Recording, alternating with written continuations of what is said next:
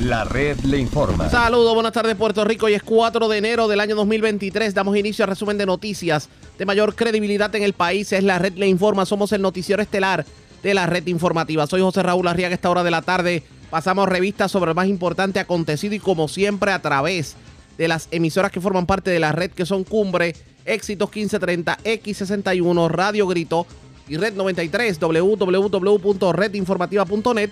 Señores, las noticias ahora. La red le informa. Y estas son las informaciones más importantes en la red Le Informa por hoy miércoles 4 de enero. Molesto los comerciantes del patio, el guineo nunca llegó como se prometió y todavía hay decenas de vagones en el muelle. Respire profundo, cerrarán próximamente al tránsito el puente atirantado en Naranjito. Este puente que tiene serios visos de construcción será reparado, pero la obra pudiera demorar todo el 2023. Departamento de Justicia refiere al FEI al exsecretario de Educación Eligio Hernández por malversación de fondos públicos. Gremios dentro del Departamento de Educación insisten en que advirtieron lo que estaba ocurriendo, pero su reclamo en ese entonces cayó en oídos sordos. Mientras el exalcalde de Ceiba, Angelo Cruz, también fue referido al FEI. El actual alcalde, quien fue el que hizo la denuncia original, asegura que hay mucho más que aún no ha salido a la luz sobre irregularidades. Espaldarazo de Julia Nazario, alcaldesa de Loíza, a su homóloga de Morovis, Carmen Maldonado, para que presida el Partido Popular. Delincuentes cargan con 50 mil dólares en efectivo de residencia en Trujillo Alto. Acusan joven por llevarle mil dólares mediante amenaza a su madre en poblado San Antonio de Aguadilla, mientras también en Aguadilla arrestan hombre que le entró a palos a su señor padre en la urbanización Esteves. Se llevan cinco catalíticos de varios vehículos en Salinas y otros más de otros vehículos en Vega Alta, el denominador común Mitsubishi Outlander. Arrestan joven al que se le acusa de abusar sexualmente de menor cuando tenía nueve años en Guayanilla. Tras las rejas, hombre que tenía de punto al Walgreens de Bayamón y caen en pescadito dos damas a las que le ofrecieron casas para alquiler.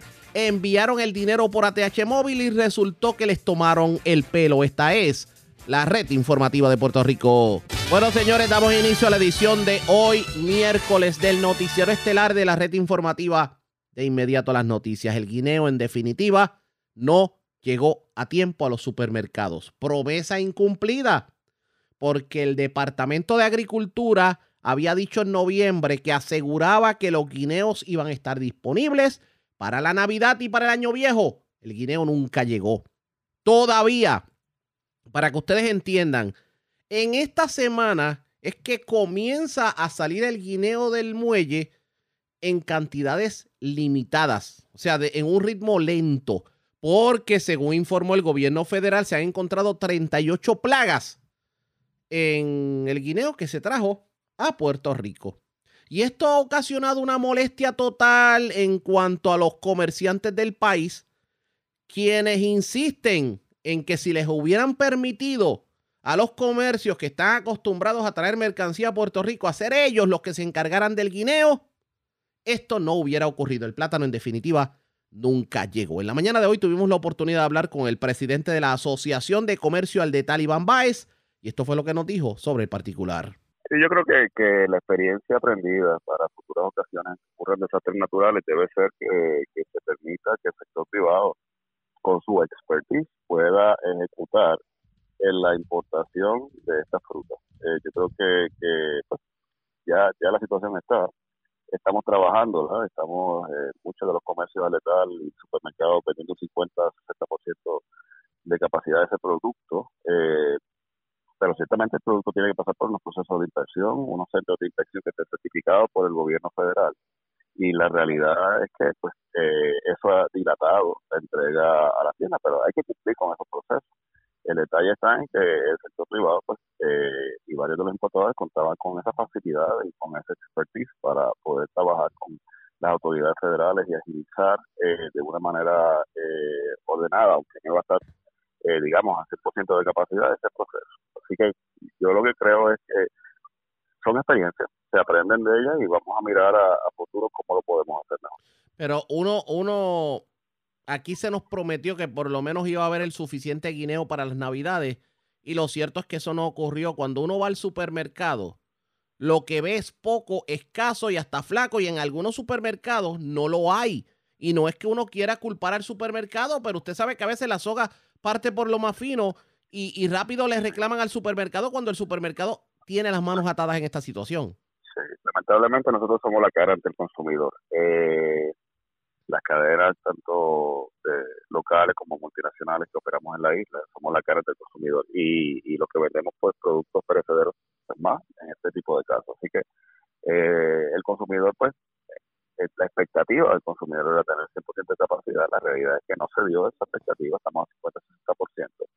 Eh, y, y yo creo que, que para este tipo de cosas, pues nuestro ofrecimiento es sentarnos en la mesa con el gobierno y, trabajar en futuras situaciones de emergencia como esta. Eh, nosotros habíamos hecho unas recomendaciones hace varios años cuando ocurrió María, eh, desde el punto de vista del sector de comercio letal, de los waivers que había que liberarse, etcétera, etcétera, y cómo trabajarlo con las autoridades locales y federales eh, pues volvemos a lo mismo, o sea, se lo podemos reenviar para que para que repasen las cosas y los aprendizajes de... Pero porque lo que uno no entiende es por qué el gobierno no aprende las lecciones. Si todo el tiempo se le aconseja algo, todo el tiempo el gobierno quiere hacer las cosas a su manera, terminan metiendo las patas y después admitiendo que si les hubieran hecho caso a ustedes que están acostumbrados al movimiento de mercancía, estas cosas no pasan yo pienso que la, la, los cambios constantes y la falta de memoria eh, que hay administrativa desde el punto de vista de que pues, cuando ocurren elecciones cambian los partidos, cambian los gobiernos. Y, y está, pues, obviamente, eh, eh, en, el, en el sector privado, nuevamente, en el DOC, que es el sector comercial de operaciones de emergencia, el comité, pues, recordarle constantemente al gobierno, no, no veo de otra manera, porque durante María pues se hicieron toda una serie de recomendaciones, incluyendo cómo, cómo trabajar eh, con las importaciones también. Eh, y pues ciertamente son gobiernos que es diferente al que estaban en ese momento, pero eh, la situación ya está, hay que trabajar con ella y, y tenemos que manejarlo con las cantidades que nos están llegando a la tienda. El plátano nunca llegó, ¿cierto? No, nunca llegó. Llegó, obviamente, la tienda cuenta con plátano empacado al vacío eh, y eso está disponible pues eh, ciertamente en las neveras. Así que plátano fresco como tal no no hay, pero si este el plátano empacado al vacío eh, está disponible. Pero aquí hubo mucho dolor de cabeza y mucha controversia con el plátano empacado al vacío, inclusive el Departamento de Agricultura trató de detener entrada de, de plátanos al país. Eh, otros comercios pequeños trataron de entrar plátanos a través del ferry desde República Dominicana y también paralizaron la cosa. Y sin embargo, el plátano no está disponible. Y eh, la preocupación tal vez de la ciudadanía es que termine pasando como el pollo, que aquí trataron de impedir la entrada de pollo porque el empaque no cumplía lo, eh, lo que tiene que ver con las reglas locales, cumplía con las federales y no llegó ese pollo, pero el gobierno federal, el, Tribunal Federal terminó diciéndole que que no podía meterse agricultura en eso. Sí, sí, leí algo esta mañana en las noticias, eh, en el resumen de noticias, pero pues haciéndote la salvedad con el plátano, el plátano empacado al vacío, que ya viene pelado, que se vende en las neveras, ese, plátano sí está disponible. El, el, plátano que se trató de entrar ilegalmente era el plátano eh, fresco, que no aparece, que no cumplía con las inspecciones de, agricultura local y, federal. Este, pero de todos modos, el, el, producto está escaseando al igual que, el guineo pues escasea, el plátano pues escasea mucho más. Y hay que, y hay que hacer la salvedad. Learning de esto, Arriaga, learning, aprendizaje, es sencillamente permitan, este con, con el sector privado, lo vivimos durante María, tenemos el expertise, tenemos la, el peritaje de las fincas, el Departamento de Agricultura puede colaborar en este proceso de, de certificación, inspecciones fitosanitarias, y a la misma vez este, pues trabajar de la mano para que el pueblo no se vea impedido de, de, esta, de esta importación. Vamos a ver qué termina, qué termina ocurriendo en este sentido y si de alguna manera el Departamento de Agricultura entiende que hay cosas en donde definitivamente tiene que darle la oportunidad a los que saben. Definitivamente. Ese, ese es el, el gran aprendizaje de esto ya está probado cómo el sector privado lo hace de una manera eh, con una logística bien implementada, bien bien este eh, pensada y, y con y con las certificaciones y el proceso correcto para trabajar con las autoridades locales y federales. Y vamos a ver si el guineo sale, porque al, al paso que vamos, ese guineo que está en los vagones va a terminar maduro, Pues esperemos que no. Sé que eh, eso, hay, hay máquinas que tienen para retrasar el proceso de maduración y después hace que, el producto se mantenga todavía fresco. Eh, esperemos que no, pero pues ciertamente hay que cumplir con los procedimientos de inspecciones fitosanitarias que, exige el Departamento de Agricultura tanto local como federal. Entiendo. Rapidito porque estoy corto de tiempo y tengo que entregar a la cadena. Eh, le pregunto, 2022 para el comercio local. Abuelo de pájaro, ¿cuál es su análisis sobre lo ocurrido el año que culminó? Bueno, yo pienso que, que, el, el, año terminó más o menos eh, con un 3% por encima de, del año pasado. Eh, yo creo que, que dentro de lo que es la venta, pues fue una venta saludable, ¿no? Considerando el efecto de inflación. No podemos perder de vista el tema de la inflación el tema de, de, que estás vendiendo quizás más, pero a la misma vez estás vendiendo menos productos porque estás vendiendo lo más caro por, por el tema del costo de inflación. Así que no nos dejemos llevar por el espejismo de la venta. Yo siempre he sido bien, bien práctico en cuanto a eso. La venta puede, puede lucir muy buena, pero si los costos de operar en la isla continúan estando como están, o sea, no se, no se ha hecho nada con, con el impuesto alimentario. No eh, volvieron a, a una reforma laboral que incrementa los costos de hacer negocios en la isla. Los costos de energía continúan aumentando y no, no necesariamente tenemos una energía que, sea consistente en términos de servicio al comercio, pues indudablemente nos vamos a ver eh, en una situación donde por un lado vende, pero por otro lado se te van las ganancias en, hacer negocios en la isla. se ha aumentado, eh, eh pues, se dice? El, el, el, salario mínimo. Y hay comercios que ya estábamos por encima del salario mínimo, indudablemente pues creemos en la justicia laboral, pero igual hay comercios que son finitos en, su, en, su, en sus márgenes de ganancia. Y finitos en sus márgenes de ganancia, pues todos estos factores eh, abonan a que por más que el, por más linda que se pueda ver la venta, el espejismo, como yo le llamo de la venta, se lo comen los costos de ese negocio. Expresiones de Iván Baez, el presidente de la Asociación de Comercio al Detal y, Max, y principal ejecutivo de Walmart en Puerto Rico. Esto nos los había dicho también hace varias semanas atrás el vicepresidente de MIDA, Manuel Reyes Alfonso, y me parece que el denominador común en la mañana, bueno, en la tarde de hoy, entre los el sector comercial de Puerto Rico es que si el Departamento de Agricultura no se hubiera metido a importador y le hubiera permitido a los supermercados hacer las compras, esto no hubiera ocurrido. Mientras tanto, usted va al supermercado y ve cuatro o cinco guineitos tristes, flaquitos, si acaso, porque en otros supermercados ni eso. Y el plátano, pues, yo no sé con qué están haciendo el mofongo. Dice, dice Iván Báez que por lo menos el plátano empacado al vacío sí se puede encontrar en los supermercados, pero no en todos supermercados se encuentra, así que hay que ver qué va a ocurrir de aquí en adelante. Pero pasamos, yo no sé cómo, cómo de milagro tuvimos pasteles en esta Navidad.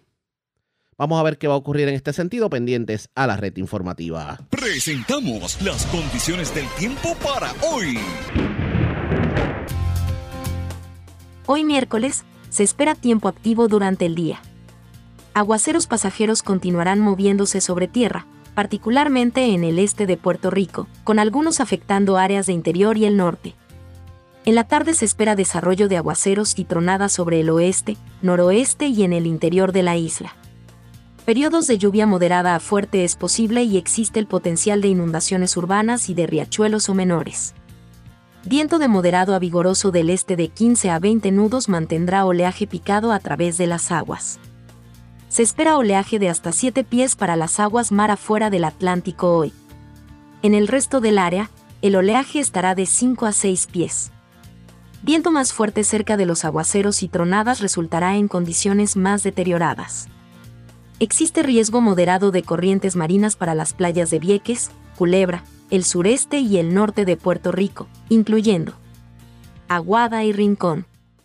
En la red informativa de Puerto Rico, este fue el informe del tiempo. La red le informa. Señores, regresamos a la red le informa. Somos el noticiero estelar de la red informativa, edición de hoy miércoles. Gracias por compartir con nosotros. El 2023 nos trae el cierre provisional del puente atirantado, un puente que aunque ha dado un buen servicio, lo cierto es que ha tenido serios problemas desde su construcción y se pretende cerrar para hacer arreglos mayores, pero esto pudiera significar que todo el 2023 la, la carretera 5 no esté disponible para transitar desde la montaña hacia la ciudad y esto provoca el que tengamos que nuevamente volver a utilizar la vieja 167 de Bayamón a Comerío para poder acceder a la zona metropolitana, los que vivimos en Barranquitas, Orocovi, eh, Ay Bonito, eh, Comerío y Naranjito. En línea telefónica el alcalde de Naranjito, Orlando Ortiz. Saludos, alcalde. Buenas tardes, bienvenido. Buenas tardes, David, y placer nuevamente estar contigo. Y, y, gracias por compartir con nosotros. Bueno, por fin viene la reparación del atirantado, pero esto obviamente provocaría que el 2023 lo pasemos sin la PR5 de Bayamón a Naranjito. Bueno, eh, Raúl, tú, tú has dado seguimiento constante y eso soy testigo a, a esto del puente atirantado. Pues sí, ya el contrato eh, está activo, ya el contratista inició los trabajos de, lo que es la mitigación, la planificación como tal, eh, las movilizaciones eh, requeridas, pero en algún momento sí del mes de, enero debe estar eh, cerrándose el puente en ambas en ambas direcciones, lo que provoca pues que tendremos tenemos que sacrificarnos todos y la ruta alterna pues la 167 que de hecho anoche la recorrí para asegurarme que estuviera en condiciones y sí está en condiciones que fue parte del proyecto esa fue la primera, la primera etapa, asegurarse de, de, pavimentar las medidas de seguridad y eso pues está, eso está al día. Ayer la, la pude recorrer y, y, está apta para recibir el, el tráfico. Así que sí, estamos hablando de 3.6 millas de desvío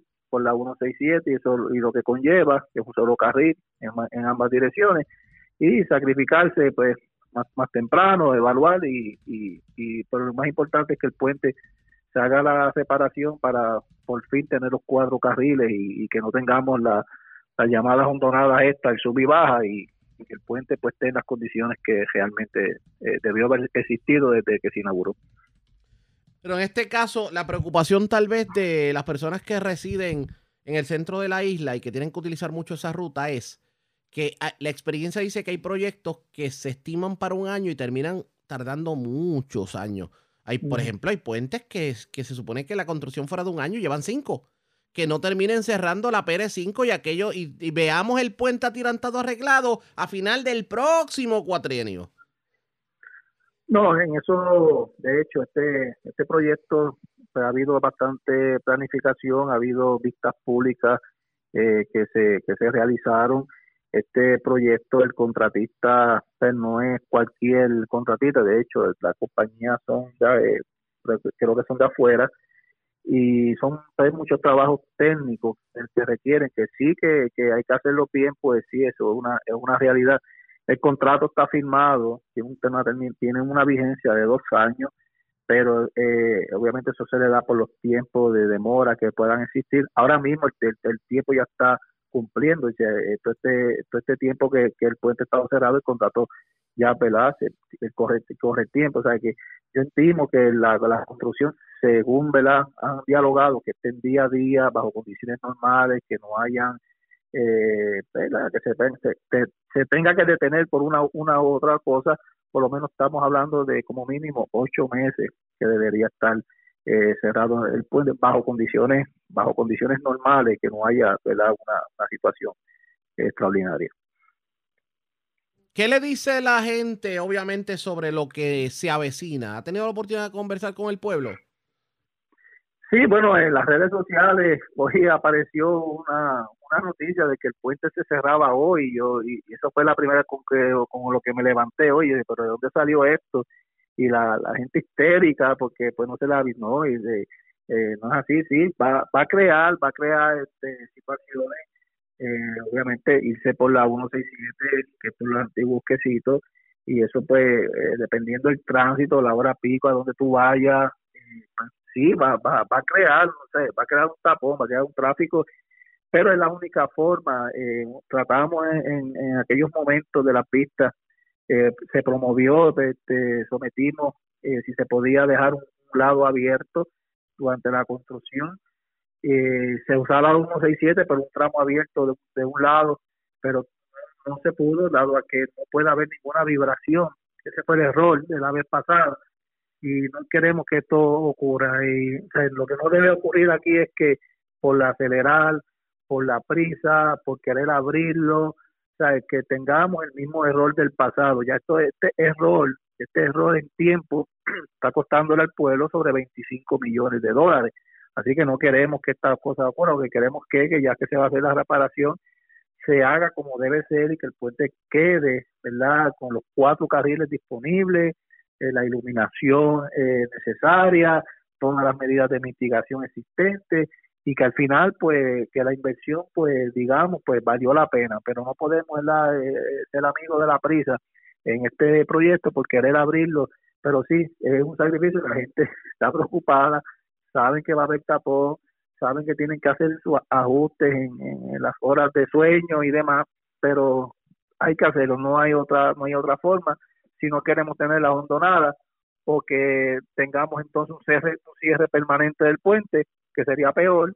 Así que hay que hacerlo y pues los sacrificios pues al final pues tendrán resultados. Alcalde, esto obviamente va a tener como resultado el que tal vez por algunos meses veamos trastocado un poquito la economía de Naranjito, tomando en consideración que muchas personas los fines de semana se van a chinchorrear por los, las carreteras de Naranjito. Obviamente esto pudiera provocar el que menos personas opten por, por consumir en los negocios en, a, lo largo de la 152, por ejemplo. Eh, ¿Está preparado para el golpe económico que pueda tener el cierre del atirantado? Bueno, eso eso ocurre si nosotros no hacemos nada, eh, que nos cruzamos de brazos y verdad y esperando que esté la construcción y, no, y no hago bueno, nos vamos a seguir haciendo activos, vamos a seguir promocionando nuestra ruta, dejar de saber que aunque no está el, el, puente abierto, la 167 sigue siendo eh, la, alternativa en los fines de semana, no hay alto tránsito como se esperaría en, un, horario pico de trabajo, o que, se puede llegar, eso va a depender ¿verdad? De, cómo nosotros sigamos mercadeando, anunciando, pues, eh, entrando en la publicidad, dejándole saber que lo, importante de esta ruta gastronómica, que van a estar abiertos, el restaurante y el paseo lineal va a tener acceso eh, va a estar, eh, se puede eh, ir al, al, al, restaurante atirantado, ¿sabes? que todo este tipo de cosas pues van a estar ocurriendo, así que todo va a ser coordinado, así que nosotros no nos vamos a quedar cruzados de brazos y vamos a seguir haciendo nuestra, ¿verdad? nuestra nuestras iniciativas de, seguir la publicidad, mercadeando y, todo lo demás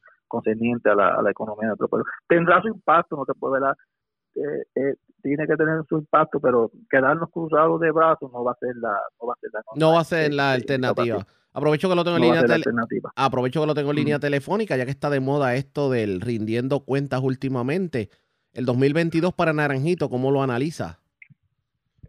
Pues mira, en Naranjito empezamos el año 2022 con la noticia del gobernador asignándonos eh, los recursos para la construcción de, la, de una nueva planta de filtración en, nuestro pueblo, que esto va a resolver el problema de agua eh, en nuestro pueblo. Eso fue la, la, la, la, buena noticia en el 2022. En el 2022 se inició la construcción del, del, puente Varo, que están ahora mismo eh, construyéndose en el barrio Alchiote. Hubo continuidad eh, de proyectos eh, de FEMA. Obviamente tuvimos el impacto eh, de Fiona, provocando alrededor de 154 daños que ya están en el inventario sometido ante FEMA, que ya pues creo que tenemos buenas noticias de que prácticamente todos han sido eh, debidamente aprobados, lo que falta es que asignen la, la, cantidad de, de fondos para, para atender y pues tuvimos la oportunidad de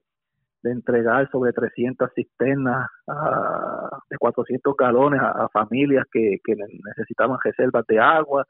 Eh, en fin, hemos hecho bastante, fue, fue un año de muchos retos, pero también de, muchos logros. Aumentamos salarios eh, mínimos a los empleados del municipio, lo subimos a todos a, a 8 a 8.50, le dimos aumento a la, a, a la policía municipal, empezamos una nueva academia con, con seis seis nuevos cadetes que deben estar eh, graduándose ahora en el mes de enero. Así que hemos hecho eh, bastantes recursos limitados, pero siempre eh, buscando llegar nuevos, ¿verdad? nuevos recursos y los negocios que han abierto en nuestro pueblo. las hospederías, los Airbnb. Ahora mismo cerramos el año 2022 con dos proyectos en planificación de dos hoteles, eh, pequeñas hospederías que se van a estar desarrollando eh, en nuestro pueblo, así que vamos a retomar esos esfuerzos. Así que ha sido un, un año eh, muy bueno también. Aparte de los retos, ha, sido un año positivo. Definitivamente, agradezco el que haya compartido con nosotros y feliz año 2023. Igual para ti, siempre siempre a la orden, pues nos veremos por los quesitos. Estaremos por ahí, que hace tiempo no nos comemos un quesito y un pedacito de lechón. Estas navidades han estado sosas para nosotros. Gracias por ah, no, es no, es fácil. Gracias por haber compartido con nosotros el alcalde de Naranjito, Orlando Ortiz. Lo cierto es que el puente atirantado lo cierran en enero. Estará casi todo el año cerrado. Y los que tenemos que transitar hacia la zona metropolitana, vía Naranjito Comerío, respiremos profundo que volveremos a los viejos tiempos de utilizar la carretera 167. ¿Qué terminará ocurriendo? ¿Se dará la obra como tiene que darse? Pendientes a la red informativa. La red le informa. Cuando regresemos, ayer se las puso el secretario de Justicia siendo referido. Refirió al alcalde de Ceiba, al exalcalde de Ceiba, Ángelo Cruz Alfei, pero también refirió al exsecretario de Educación. Así como usted lo oye. La, la situación de los referidos es cosa seria. Y nosotros vamos a analizar todos estos referidos. Vamos a analizar el referido que hicieran al, exsecretario de Educación. Y también vamos a hablar sobre el referido de, del, exalcalde de Ceiba. Pero vamos a comenzar con Eligio Hernández, el exsecretario de Educación, cuando regresemos. ¿Qué piensan los líderes sindicales sobre este referido de Eligio Hernández a quien se le acusa de malversación de fondos públicos. En lo próximo, la pausa, regresamos en breve.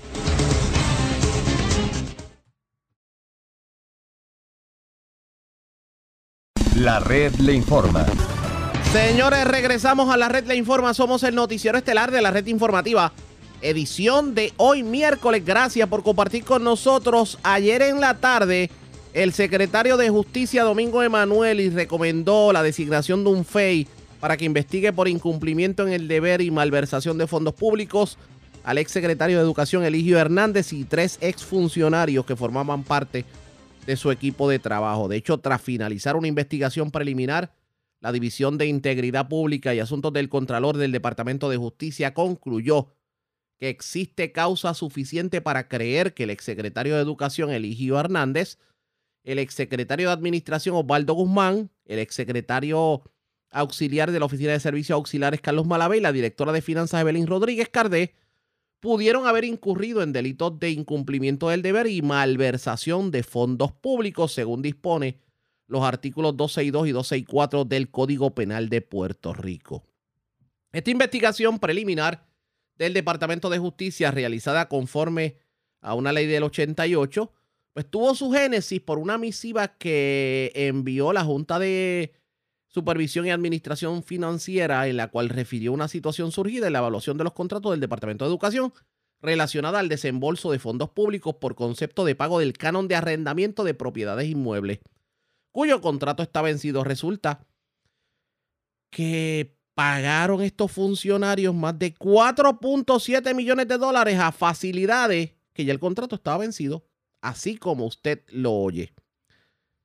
Las reacciones no se hacen esperar. Tuvimos la oportunidad en la mañana de hoy de hablar con la presidenta de la Federación de Maestros, Mercedes Martínez, y esto fue lo que nos dijo sobre el particular. Pues estamos ahí con la noticia, obviamente, de que Justicia ha sometido a seis al ex secretario de Educación, Luis Hernández, y a tres funcionarios adicionales, ex funcionarios de la agencia, y creo que un contratista, no recuerdo bien, el, el ingeniero eh, Luis Rivera Ciaga, si no me equivoco el nombre, y dos personas más, lamentablemente no ha de sorprendernos, ¿verdad? Todo el mundo tiene derecho a presunción de inocencia hasta que se demuestre lo contrario, pero obviamente justicia entiende que tiene evidencia suficiente para que se investigue y se radique posteriormente cargo contra estas personas. Es muy lamentable y vergonzoso que esto ocurra todos los años en el Departamento de Educación, precisamente por parte de personas que están en el poder. Recordemos recientemente el caso de la convicta ex convicta Julia Kelleher, ex secretaria de Educación, eh, y muchos años antes el ex secretario Víctor Fajardo, y a través de los años hemos visto muchas convicciones y muchas investigaciones por diferentes casos de contratos dentro de la agencia. Así que este parece ser el cuento de nunca acabar y nosotros por años hemos presentado en la federación muchísimas propuestas, entre ellas la más importante diría yo que la legislatura de este país actúe sobre la constitución, es quien único lo puede hacer, y que enmienden esa constitución para que se elimine de la misma el que el nombramiento de los jefes de agencia sea por ¿verdad? Por, por dedo, por el gobernador de Puerto Rico o gobernadora, quien esté en el poder. Aquí hay muchísimas personas preparadas que deben ser nombradas por sus méritos, con amplia participación en el caso de educación de quienes van a ser impactados por el secretario o secretaria, que se le dé participación a los padres, a los miembros de la comunidad, a los estudiantes, al personal docente, no docente, administrativo, y que hay mucha gente capacitada para ello, y de la misma forma que se eliminen de una vez por todas los puestos de confianza. No hay razón alguna para que haya puestos de confianza en la agencia. Si aquí las personas son nombradas por sus méritos, eso evitaría muchísimos problemas eh, y muchísimas dedicaciones de cargos en el departamento. Pero yo no sé por qué tengo el presentimiento. Esto ustedes lo habían advertido, yo lo recuerdo. Y, y en aquel entonces el Departamento de Educación se hizo de la vista larga. Entendía que no había ningún tipo de irregularidades, sino, si, sin embargo, el propio, de, el propio Departamento de Justicia entiende que hubo violación a la ley. Claro, y, y, lamentablemente el año, los años que están incurriendo estos hechos que alega justicia son del 2019 al 21, que fueron años bien sensitivos en el departamento, donde hubo mucha necesidad. Con el 2019 recordemos que fue el paso de los terremotos en enero y esto inició en junio según justicia, así que estábamos recién atravesando la situación de los terremotos en la isla, donde tantos estudiantes del sur se afectaron y al día de hoy siguen afectados, muchos de ellos sin un plantel a donde acudir. Y luego en el 2020, cuando se cierra el gobierno en marzo de ese año, por seguridad, por cuestión de la pandemia, o sea que en medio de terremotos y pandemia, la gente esté haciendo estos esquemas de ser cierto, es realmente vergonzoso. Es realmente vergonzoso porque le fallan a los niños y niñas que se supone que sea quien les sirva y la razón de ser del sistema y máxime esos años que fueron tan importantes eh, y tan sufridos en el Departamento de Educación porque tanta necesidad atravesaron todos los componentes de las comunidades escolares. ¿Qué más vamos a ver en el Departamento de Educación tomando en cuenta los aires que soplan? Pues mira, eso estará por verse. Nosotros por lo menos por nuestra parte estamos, estuvimos reunidos con el secretario actual la semana pasada junto a los grupos del Frente Amplio. Presentamos una agenda bien completa. Tenemos mucha preocupación de la situación de, de la infraestructura escolar. Todavía ahora en el 2023 entramos y tenemos escuelas como la Escuela Vocacional y Técnica de Yauco, que lleva para cuatro años, desde el 2019 cuando ocurrieron los terremotos, que no se puede utilizar gran parte de plantel que tiene como consecuencia que las personas o los estudiantes vayan por grado una vez a la semana nada más presencial, los demás días, los demás días sigan de forma virtual el secretario nos señaló que ya se van a instalar unos módulos, esto lo están anunciando desde el año pasado, así que hay que agilizarlo.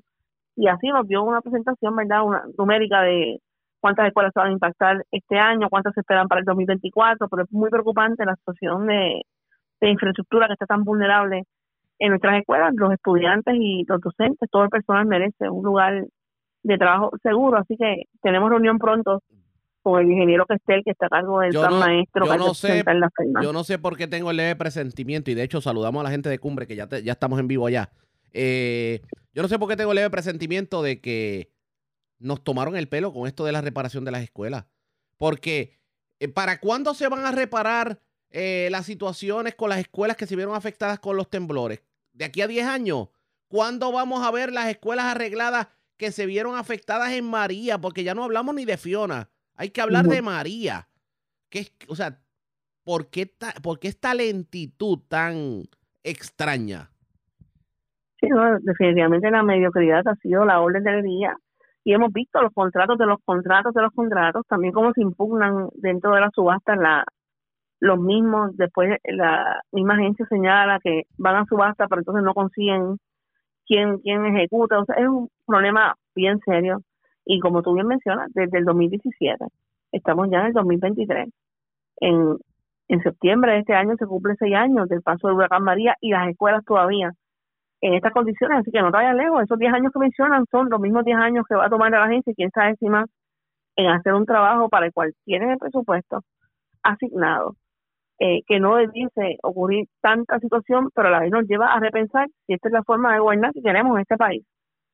Si queremos algo distinto, pues no podemos seguir nombrando a las personas por amiguismo dentro de las agencias, no podemos estar nombrando puestos de confianza en las agencias, hay que hacer las cosas con seriedad. Nuestros estudiantes y nuestros maestros eh, lo merecen, ¿verdad? Expresiones de la presidenta de la Federación de Maestros, Mercedes Martínez, reaccionando precisamente a lo que es este referido por parte del Departamento de Justicia a la oficina del FEA, nada más y nada menos que al exsecretario de, Educación, Eligio Hernández. Obviamente, otros líderes gremiales dentro del Departamento de Educación coinciden con el planteamiento de Mercedes Martínez en cuanto a lo que se hizo y no se debió haber hecho dentro del Departamento de Educación. ¿Cómo va a fluir esta investigación? Nosotros tratamos de conseguir una reacción por parte del Departamento de Educación, pero se nos indicó que por el caso estar, estar subyúdice, que ellos se ven imposibilitados de hacer algún tipo de recomendación a, debo decir, hacer algún tipo de, de aclaración o de comentario o de conceder algún tipo de entrevista, precisamente para darle la oportunidad a los procesos a que fluyan, así que vamos a estar bien pendientes, ustedes pendientes a la red informativa de Puerto Rico. Vamos a otro tema porque tenemos que hablar del COVID. Usted se pregunta cómo está el COVID a esta hora y qué ha pasado si verdaderamente tenemos registros confiables sobre lo que son los casos de COVID en Puerto Rico y cuánto, cuántas personas pudieron haberse contagiado de COVID en estas navidades. Pues sepa usted que el Departamento de Salud en el informe de hoy miércoles reporta cinco muertes a causa del COVID. 221 personas hospitalizadas, 201 adultos y 20 pacientes pediátricos. El total incluye casos con muestras tomadas desde el 13 de diciembre al 27 de diciembre. Quiere decir que estos números no incluyen la despedida de año. Por ciento de positividad en 31.17% y las muertes atribuidas al COVID 5.530 en lo que va de pandemia. La red le informa. Cuando regresemos vamos a noticias del ámbito policiaco. Entre las que tenemos que destacar, señores, se llevaron 50 mil dólares de una residencia en Trujillo Alto. ¿Qué hacían 50 mil dólares en efectivo en una residencia en Trujillo Alto? En Villa Universitaria, eso, eso, eso lo vamos a estar discutiendo. También se llevaron cinco catalíticos en Salinas. ¿Cuál es el denominador común? Todos fueron Mitsubishi Outlander. También hubo apropiación de catalíticos en zonas residenciales de Vega Alta y también fueron Mitsubishi Outlander. Se arrestó una persona aparentemente eh, por un incidente de agresión. Aparentemente esta persona agredió a su padre y, y, utilizó un pedazo de madera para agredirlo. Esto ocurrió en la urbanización Esteves de Aguadilla. También se erradicaron cargos criminales por robo y ley de armas contra un hombre de 38 años residente de Peñuelas, aparentemente. Eh, bueno, fue el incidente que ocurrió en la barriada Lluveras, eh, que esta persona tuvo que, ser, haber sido arrestada. Eh, fue arrestada por, por vecinos en el día de ayer. También erradicaron cargos criminales por actos lascivos y agresión sexual contra un hombre de 27 años en el sur de Puerto Rico, aparentemente en contra de una menor desde que tenía 9 hasta los 11 años. Es lo próximo a la pausa, regresamos en breve.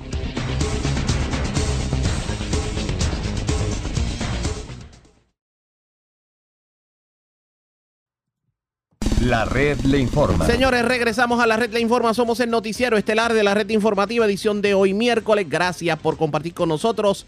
Vamos a noticias del ámbito policíaco. Las autoridades tratan de dar con el paradero de uno o varias personas que se apropiaron ilegalmente, escuche bien, 50 mil dólares en efectivo y 4 mil dólares en prendas. Esto de una residencia en la urbanización Ciudad Universitaria de Trujillo Alto. Además, señores, dos personas cayeron en pescaditos. Una de ellas porque le ofrecieron una vivienda en renta y resultó que era falso. Y otra eh, también por algo similar. Ambos timos ocurrieron en la zona metropolitana, específicamente en la zona de Carolina.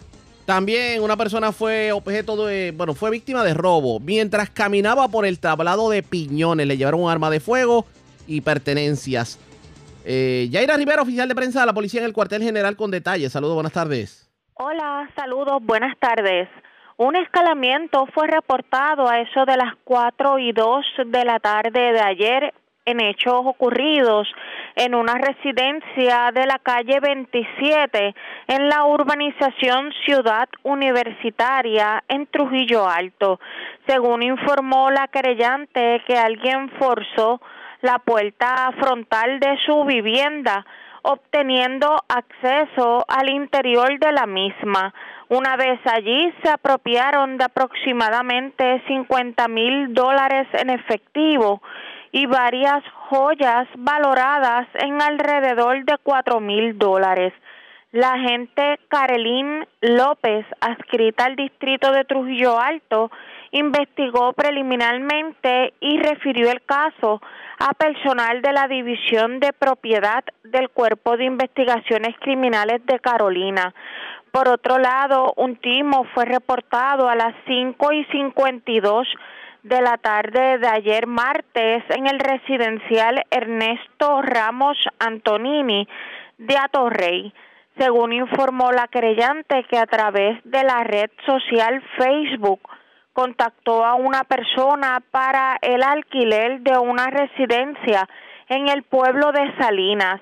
Esta realizó el pago de 400 dólares por concepto de reservación por la aplicación de ATH móvil y ahora la persona no contesta las llamadas ni ha devuelto el dinero, resultando ser un timo. El agente Rafael Álvarez, adscrito al precinto de Atorrey Este, tiene a su cargo la investigación de este caso. Otro timo fue informado a las siete y treinta y nueve de la noche de ayer en la avenida Campo Rico, en Carolina. Según informó la querellante que a través de las redes sociales contactó a una persona para alquilar una residencia en el pueblo de Guainabo. El perjudicado realizó varios envíos de dinero por la cantidad de 620 dólares correspondientes a dicho alquiler resultando ser falso la, la existencia de la residencia. El agente Joel Medina, adscrito al precinto de Carolina Norte Oeste, tiene a su cargo la investigación de este caso. En otras informaciones, un robo se registró a las dos y treinta de la tarde de ayer en el Paseo Tablado, kilómetro 6.4 de la carretera 187 en Piñones.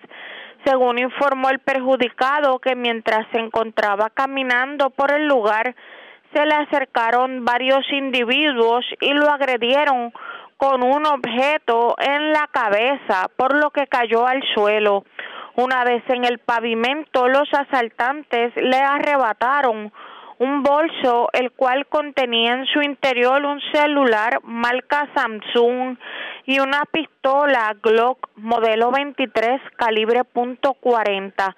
Agentes adscritos a la División de Robo del Cuerpo de Investigaciones Criminales de Carolina se harán cargo de la pesquisa. Gracias por la información. Buenas tardes. Buenas tardes. Gracias, era Yaira Rivera, oficial de prensa de la Policía en el cuartel general de la zona metropolitana, vamos al sureste de Puerto Rico, cinco catalíticos. Ese fue el saldo de los amigos de lo ajeno en cinco vehículos distintos en diferentes sectores de Salinas. El denominador común, todos fueron Mitsubishi Outlander. La información la tiene Carmen Guerrero, oficial de prensa de la policía en Guayama. Saludos, buenas tardes. Buenas tardes. Agentes del distrito de Salinas investigaron cinco apropiaciones ilegales reportadas el día de ayer en diferentes partes del mismo municipio. Según la información, alega las querellantes que alguien se apropió ilegalmente de los catalíticos de los vehículos Mitsubishi Outlander de los años 2017 al 2021. El primero fue en la calle 7 de la urbanización Llanos de Providencia, el segundo en la calle 3 de la extensión Santana del barrio Coco, el tercero en la calle 15 de la urbanización La Alboreda, el cuarto en la calle A de la urbanización Corales del Mar y el quinto en la calle Santo Domingo de la urbanización Las Antillanas. La propiedad no fue valorada. Este caso fue referido a la División de Propiedad del Cuerpo de Investigaciones Criminales del área de Guayama para continuar con la investigación. Es lo que tenemos hasta el momento. Buenas tardes. Y buenas tardes para usted también. Gracias, era Carmen Herrera, oficial de prensa de la policía en Guayama. De la zona sureste vamos al norte de Puerto Rico. Las autoridades radicaron cargos criminales contra un hombre a quien arrestaron con gran cantidad de drogas. Esto ocurrió en Carrizales de Atillo. Además, también radicaron cargos criminales por escalamiento contra dos personas que irrumpieron en el viejo centro de acopio del municipio de Arecibo, que ahora es un almacén, y pues de allí trataron de llevarse cosas que encontraron en el lugar. También se llevaron eh, pertenencias de dos vehículos estacionados en un salón de actividades en la zona de Camoy. Wanda Vázquez, directora de la oficina de prensa de la Policía en Arecibo, con detalles. Saludos, buenas tardes. Sí, gracias, muy buenas tardes. Pues la Policía Municipal, el, el policía Kelvin Aguilar Reyes de la Policía Municipal de Atillo, en unión al fiscal Isaías Ojeda González, radicaron cargos eh, por la violación a la ley de sustancias controladas contra John Aguilar Centeno, de 37 años de edad. Esto, esto tiene que ver con el día 2 de enero, en horas de la tarde, cuando el policía municipal se encontraba en la calle Elena Delgado del barrio Carrizales de Atillo. Intervino con Aguilar Centeno, donde le ocupó unas 367 bolsitas de cocaína y un envase de picadura de marihuana. El caso fue presentado ante el juez eh, Juan eh, Porter Maldonado, quien luego de escuchar la prueba determinó causa, le impuso una fianza de 15 mil, la cual este no pudo prestar y fue ingresado en el complejo correccional de Bayamón hasta la vista preliminar el próximo 23 de enero. Por otra parte, también radicaron cargos contra dos personas que estos eh, estaban escalando lo que er, era el centro de acopio, que ahora es un almacén. Esto fue en las parcelas Rodríguez Olmo en Arecibo. Ahí fue arrestado Fernando Rivera Soto y Eric Juárez Rodríguez, de 41 años de edad, ambos residentes del pueblo de, Arecibo. El caso fue consultado con la fiscal Ilia Richard Morán, quien luego de escuchar la prueba eh, indicó radicarle cargo por escalamiento y daños a la propiedad. El caso fue investigado por el agente Carlos Rodríguez Rivera de la División Delitos contra la Propiedad del Cuerpo de Investigaciones Criminales de Arecibo, que presentó el caso ante el juez Juan Porter del Tribunal de Arecibo, quien luego de escuchar la prueba determinó causa. Contra Rivera Soto, este prestó la fianza y Juan Rodríguez no pudo prestarle, fue ingresado en la cárcel regional de Bayamón hasta su vista preliminar. Por otra parte, en el área de Camuy, anoche, en, el salón de actividades conocido eh, el nuevo milenio del barrio Yeguada del municipio de Camuy, eh, dos personas, dueños de dos vehículos, un Toyota RAV4 del 2002, rompieron el cristal de la puerta del lado izquierdo donde se apropiaron del interior unos 200 dólares en efectivo, una pistola calibre 40 cargada con ocho municiones, eh, cuyo dueño también poseía su licencia de arma. El otro vehículo fue un BMW del año 2015, también rompieron el cristal del área del pasajero, lado izquierdo, donde se apropiaron del interior de unos 500 dólares en efectivo.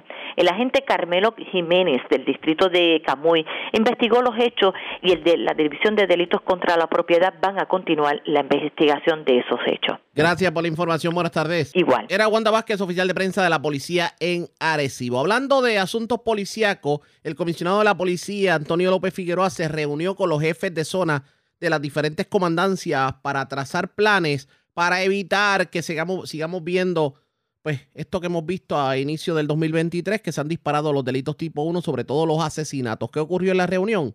Vamos a escuchar.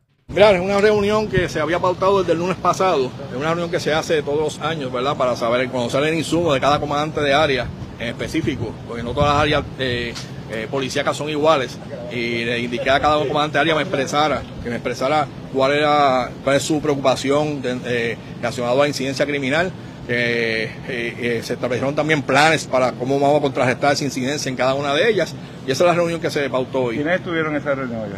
Todos los comandantes, los 13 comandantes de área policíaca, tuvieron los superintendentes auxiliares las cuatro superintendencias, eh, eh, tuvo el, comisionado asociado conmigo también y el jefe de operaciones de campo, que es el coronel este, eh, Juan Cáceres Méndez, al igual que el coronel Roberto Rivera Miranda, estuvo conmigo allí. Con incidentes que han pasado en este principio de año, ¿hay alguna mejoría, alguna investigación al respecto? Pues mira, que se establecieron ya grupos investigativos para esos asesinatos. Los asesinatos son por acecho, donde ya el asesino tiene a sus víctimas y sabe dónde está vulnerable y ahí que comete el mismo, ¿verdad? Fue, hubo, hubo asesinatos en residencia, asesinatos dentro de vehículos, o sea, ese tipo de investigación pues ya se está, ya se comenzó con esos grupos investigativos y esperamos dar con el paradero a estos individuos pronto. Específicamente con el asesinato que hubo esta madrugada, ¿hay alguna data que se haya recopilado adicional lo que sea? Mira, hace poco, hace poco, varias horas se, se culminó de trabajar la escena, ¿verdad? Eh, y según vayan eh, subiendo información, se, va a ir este, eh, entrevistando testigos y, investigando el caso como tal. Muchas gracias, José. Buen día. Estas fueron las expresiones, una parte con la prensa del jefe de la policía, Antonio López Figueroa. Vamos a ver cómo, qué tipo de medidas toma la policía para tratar de atajar la ola criminal, sobre todo estos asesinatos recientes que terminaron ocurriendo. Ustedes pendientes a la red informativa. Les recordamos que más noticias del ámbito policíaco las vamos a tener en nuestra segunda hora de programación, pero antes hacemos lo siguiente. La red le informa. Nos vamos a una pausa. Identificamos nuestra cadena de emisoras en todo Puerto Rico. Cuando regresemos, en nuestra segunda hora de programación, hablamos de otros referidos del FEI. Refirieron al exalcalde de Ceiba también. La alcaldesa de Loíza Julia Nazario apoyó abiertamente a su homóloga de Morovis, Carmen Maldonado, para presidir el Partido Popular Democrático. Es lo próximo, regresamos en breve. La red le informa. Señores, iniciamos nuestra segunda hora de programación. El resumen de noticias de mayor credibilidad en el país es La red le informa. Somos el noticiero estelar de la red informativa, edición de hoy, miércoles 4 de enero. Vamos a continuar pasando revistas sobre lo más importante acontecido y lo hacemos a través de las emisoras que forman parte de la red, que son Cumbre, Éxitos 1530, X61, Radio Grito y Red 93, www.redinformativa.net. Señores, las noticias ahora. Las noticias. La red le informa. Y estas son las informaciones más importantes en la red le informa por hoy miércoles 4 de enero. Molesto los comerciantes del patio, el guineo nunca llegó como se prometió y todavía hay decenas de vagones en el muelle Respire profundo. Cerrarán próximamente al tránsito el puente atirantado en Naranjito. Este puente que tiene serios visos de construcción será reparado, pero la obra pudiera demorar todo el 2023. Departamento de Justicia refiere al FEI al exsecretario de Educación Eligio Hernández por malversación de fondos públicos. Gremios dentro del Departamento de Educación insisten en que advirtieron lo que estaba ocurriendo, pero su reclamo en ese entonces cayó en oídos sordos. Mientras el exalcalde de Ceiba, Angelo Cruz, también fue referido al FEI. El actual alcalde, quien fue el que hizo la denuncia original, asegura que hay mucho más que aún no ha salido a la luz sobre irregularidades. Espaldarazo de Julia Nazario, alcaldesa de Loíza, a su homóloga de Morovis, Carmen Maldonado, para que presida el Partido Popular. Delincuentes cargan con 50 mil dólares en efectivo de residencia en Trujillo Alto. Acusan joven por llevarle mil dólares mediante amenaza a su madre en poblado San Antonio de Aguadilla, mientras también en Aguadilla arrestan hombre que le entró a palos a su señor padre en la urbanización Esteves. Se llevan cinco catalíticos de varios vehículos en Salinas y otros más de otros vehículos en Vega Alta. El denominador común, Mitsubishi Outlander. Arrestan joven al que se le acusa de abusar sexualmente de menor cuando tenía nueve años en Guayanilla. Tras las rejas, hombre que tenía de punto al Walgreens de Bayamón y caen en pescadito dos damas a las que le ofrecieron casas para alquiler enviaron el dinero por ATH móvil y resultó que les tomaron el pelo. Esta es la red informativa de Puerto Rico. Bueno, señores, damos inicio a la segunda hora de programación en Noticiero Estelar de la red informativa. De inmediato a las noticias. En, el, en la primera hora de programación hablábamos sobre un referido que le hizo el Departamento de Justicia al FEI a nada más y nada menos que al exsecretario de Educación Eligio Hernández. Pero eso no fue el único referido que hizo ayer en la tarde, porque también el secretario de Justicia recomendó a la oficina del FEI que designara un fiscal especial independiente para que investigue nada más y nada menos que al exalcalde de Ceiba, Ángelo Cruz, y a la exdirectora de Recursos Humanos del municipio de Ceiba, Briseida Medero. ¿Qué ocurre? Cuando el alcalde en el 2020, el entonces alcalde, perdió la primaria contra el actual alcalde, comenzó un reclutamiento masivo de empleados transitorios, convirtió empleados transitorios y de confianza en empleados de carrera antes de que llegara la nueva administración. Lo cierto es que se reclutaron personas que no poseían requisitos para ser empleados municipales como no haber sido convicto de delito grave, ni haber sido inhabilitado para ocupar puestos en el servicio público, etcétera, etcétera. Y esto significó el desembolso de más de tres cuartos de millón de dólares de fondos públicos. Hoy tuvimos la oportunidad de hablar con el que destapó la caja de Pandora, el actual alcalde de Ceiba, Samuel Rivera Báez, y esto fue lo que dijo sobre el particular. Era algo ¿verdad? que había ya meses y años que estábamos ya hablando, habíamos dejado saber nuestro pueblo que durante el proceso de primaria, que fue en agosto, en, el después el mes siguiente, en septiembre, un proceso ilegalmente que se dio en el municipio. Nos dimos cuenta en el proceso de transición, en la cual cuando llegamos a la alcaldía vimos ya este cuadro de, que fue ilegalmente que se dio en el municipio. Así mismo hicimos lo propio para legalizar el proceso. La gente me criticó. Eh, la, el, el ex alcalde salió a la emisora en varias ocasiones desmintiéndole a nuestro pueblo eh, que yo estaba diciendo una falta de información y ayer eh, los agentes del NIE eh, me entregaron a mí, junto le entregaron al ex alcalde también a Briseida la determinación para asignar un fiscal independiente para esto yo sabía, ¿verdad?, que se va, se va a grabar más todavía, pero es algo, proceso que el que comete un delito, eh, y al cabo, la ley eh, pasa factura. Sabemos que hay cosas que obviamente no puede comentar porque el caso está subyúdice, pero, pero generalmente hablando, vienen más cosas, podemos ver más descubrimientos de irregularidades en medio de la investigación del FEI.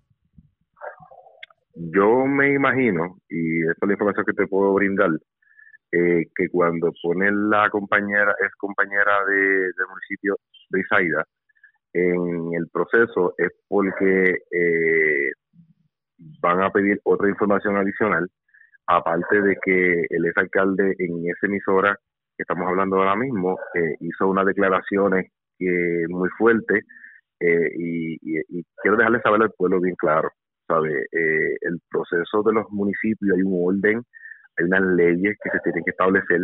Eh, nosotros no podemos violentar, aunque seamos el alcalde, no podemos violentar eh, ese, ese, ese, ese, esa, esa ley en la cual, ¿verdad? una persona que tiene unos cargos criminales, darle trabajo cuando un municipio autónomo tiene un reglamento y unas leyes en la cual prohíben eh, unas cosas y nosotros pues tenemos que regirnos por eso. Aquellas personas que violentan esa ley, pues lamentablemente tiene unas consecuencias. Eh, y yo entiendo, ¿verdad?, de que a las personas se les debe dar una oportunidad, que es lo que estamos haciendo, y estamos, muchos de ellos ya nosotros hemos trabajado con el Departamento del Trabajo para que lo puedan rehabilitar, eh, y hay muchos ya de ellos, dos o tres de ellos ya se están incorporando a nuestro municipio, pero eh, dentro del de, atornillamiento que se dio en el, en el municipio, ya Fiscalía, entiendo yo, que ya tiene dos o tres testigos para proceder este caso a, a grandes envergaduras. Yo lo dije bien claro. Mire, eh, perdone, alcalde, perdone que le interrumpa porque acaba de utilizar la palabra clave. Y, y, y a eso viene mi pregunta. es un hecho irrefutable, según lo que se ha presentado, según las experiencias que usted ha tenido, los, los, los movimientos que ha tenido que hacer de emergencia, lo que decide el Departamento de Justicia, que en efecto hubo un intento de atornillamiento de, personas afines al pasado alcalde? Eso es así, eso es así. Eso es así eh, y, nadie está por encima de la ley, nadie. Nadie, eh, esto es algo que se dio hace un año atrás eh, y se le había mencionado al pueblo y él tiene por costumbre ir a la emisora, eh, dejar saber su sentir, que está mintiendo las cosas, pero la ley es ley y como tú, tú dijiste bien claro, el tiempo nos da la razón y va a decir que dice la verdad y que dice la, mentira. Eso es todo. Aparte de eso, ¿ha habido algún otro pedido de documentación eh, por parte de las autoridades o del propio FEI al municipio? Eh, no simplemente a nosotros. Eh, el, el FEI ha estado muy pendiente a todo lo que se está dando en este escenario y otros adicionales. Ahora mismo yo tengo el contralor del municipio.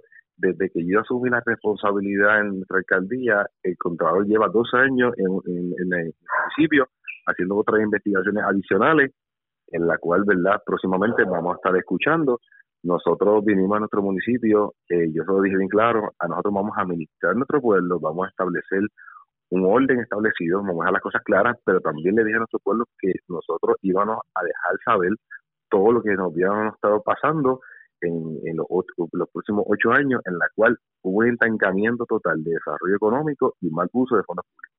Eso estábamos clarísimos y esa es parte de mi responsabilidad como alcalde. ¿Cómo afectó a las labores del municipio esta acción que tomó el exalcalde? Bueno, eh, se menciona en el documento eh, que hay sobre más de 765 mil dólares que se gastaron necesariamente, en la cual en su cargo personal eh, posiblemente él va a tener que devolver a nuestro pueblo serio. Alcalde, y, cuán fácil o difícil ha sido para usted tener que lidiar con un municipio que cada vez que usted va caminando y le da una patada a un armario, sale algo. Mira, uh, y, te menciono todo con toda sinceridad. Nosotros, tuvimos la responsabilidad hace dos años atrás de levantar este pueblo, de darle un servicio directamente a la ciudadanía, establecer un, desarrollo en cada comunidad, una visión de, de su mercado, una visión de tener un hospital para que nuestra gente pueda ser atendida.